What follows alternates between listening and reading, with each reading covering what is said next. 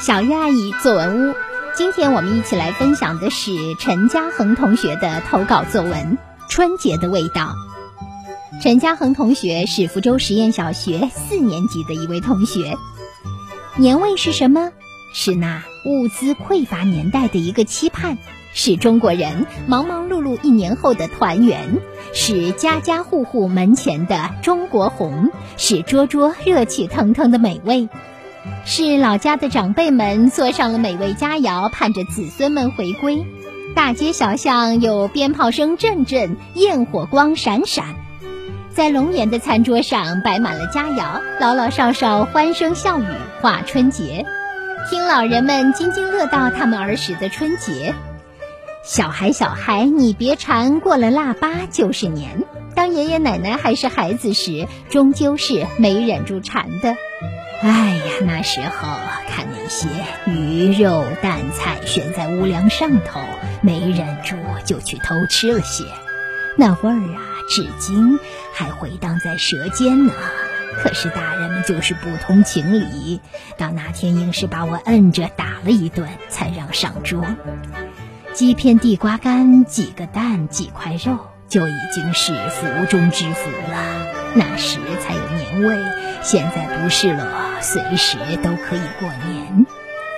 我听着爷爷奶奶的回忆，感慨道：“我们身处这样和平的年代，交通便捷，衣食无忧，真是岁月静好。”时光飞转，到了爸爸妈妈儿时的八十年代，我们小时候开始有自行车骑了。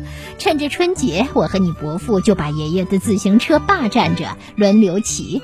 当时我们的个子还没有自行车高呢。那可是春节最快乐的事，爸爸说道。妈妈插话：“呵，那时候呀，村里有人置办了缝纫机，我们只有到过年才能定做一套新衣服，一年只有一套呢。过年穿新衣，在我们儿时是最最幸福的事情。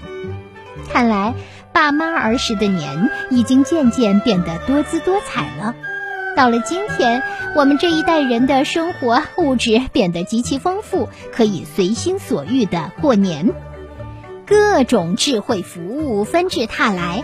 对我来说，过年不仅仅是美食，过年是年夜饭餐桌上一张张亲切面孔，欢声笑语；过年是年夜饭后大人们给鼓鼓囊囊的压岁钱。过年是城市上空那一朵朵绚烂的空中之花和洒满地面的鞭炮碎屑，过年是亲情的汇聚与融合。三代人的春节，巨大的时代变迁，唯有不变的是浓浓亲情、奋斗精神。春节，中国劳动人民共同的节日，是伟大拼搏精神带来的累累硕果，更是祖国富强的体现。春节。不论年代多么久远，都会一代一代的传承下去。好的，以上就是陈嘉恒同学的作文《春节的味道》。接下来有请邵颖老师来点评这篇作文。陈嘉恒同学这篇《春节的味道》就给我们很好的示范。这篇文章从三代人对春节的味道这一话题发表不同的看法入手。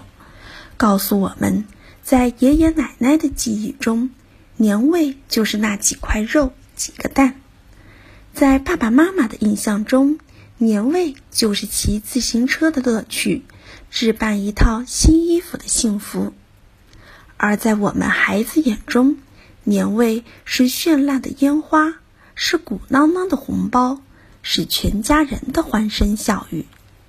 作者能够从不同时代的春节味道有所不同，感悟到生活的变化、时代的进步、祖国的富强，可谓文章立意新颖，让人眼前一亮。那么，如何能像作者这样选取新颖的角度来写作呢？